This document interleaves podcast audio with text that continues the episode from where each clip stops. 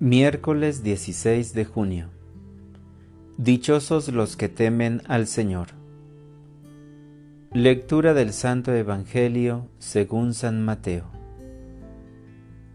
En aquel tiempo Jesús dijo a sus discípulos, Tengan cuidado de no practicar sus obras de piedad delante de los hombres para que los vean. De lo contrario, no tendrán recompensa con su Padre Celestial.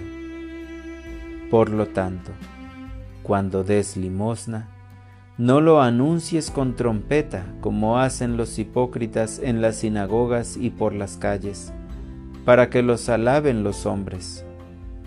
Yo les aseguro que ya recibieron su recompensa.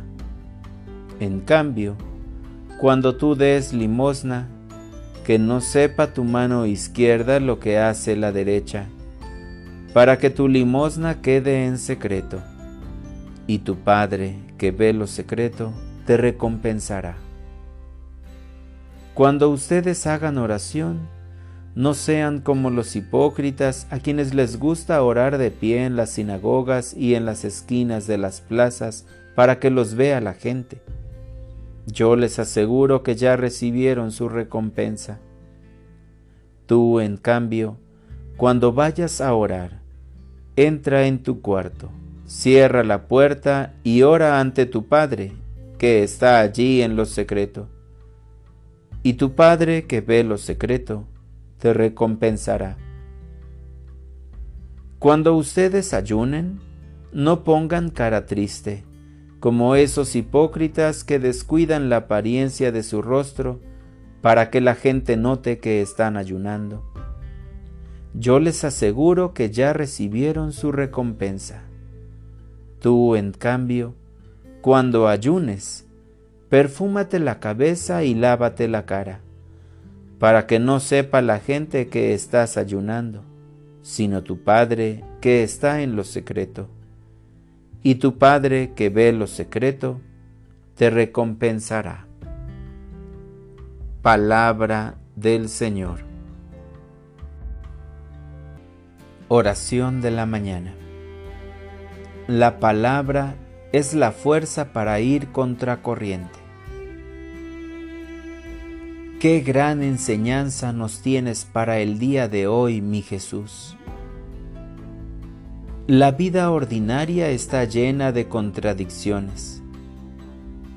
Por eso existe tanta hipocresía, la corrupción y la conveniencia. ¿Cómo puede ser posible que en un mundo lleno de mentiras, caminar en la verdad que eres tú? Es difícil vivir fuera de esta realidad. Y cuando uno menos se descuida, ya está metido en una red de mentiras, de conveniencias y complicidades que lo comprometen a seguir con lo mismo. Quedar fuera de ello se vuelve casi imposible en esta vida. Seguir tu palabra es ir contracorriente y mantener la cara en alto con la verdad se vuelve un reto grande para cumplir. Señor, dame la suficiente inteligencia para descubrir los pequeños pasos que me llevan hacia el mal. No son correctos de hacerlos por darle mal ejemplo a los demás. Para orientar mi vida. En este día reflexionaré sobre mis obras. ¿Por qué las hago? Si nacen de mi corazón o nacen de cumplir una ley. En realidad son convicciones o una conveniencia para quedar bien con otros. Gracias Señor, porque a pesar de todos mis errores, te encuentras siempre a mi lado apoyándome en mis necesidades y aflicciones.